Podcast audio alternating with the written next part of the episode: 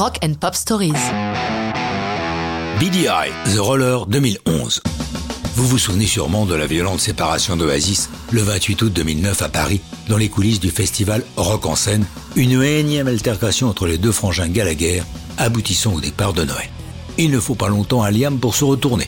Dès le mois de novembre, il annonce qu'avec d'autres membres d'Oasis, il travaille pour un autre projet et qu'ils vont bientôt donner leur premier concert, concluant son communiqué par Oasis, c'est fini, mais ça, c'est du nouveau.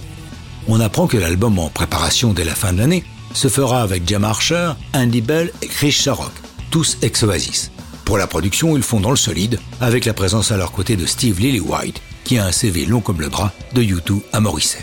Même si tous les titres de l'album sont signés de Liam Gallagher, Andy Bell et Jim Archer, ce dernier est l'auteur de The Roller. Et c'est lui qui tient le piano lors de l'enregistrement de ce titre au son très Beatles, un son auquel les ex-Oasis nous sont habitués, une parenté dont ils ne se sont jamais cachés. C'est un morceau que Jem avait à l'origine composé pour un album d'Oasis paru en 2002, Ethan Chemistry, mais où la chanson n'avait pas trouvé sa place. Pourtant, à l'époque, Noël Gallagher, à sa manière si particulière, avait dit du bien de The Roller, déclarant Jem a écrit sa première chanson pour le groupe. C'est comme T-Rex qui chanterait Instant Karma.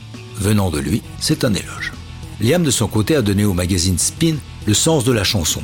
C'est une métaphore pour dire que même si les événements arrivent violemment dans votre vie, ils ne sont pas forcément aussi moches qu'ils peuvent en avoir l'air. La vidéo de la chanson est dirigée par Charlie Lightning dans un lieu incongru, un mur de la mort.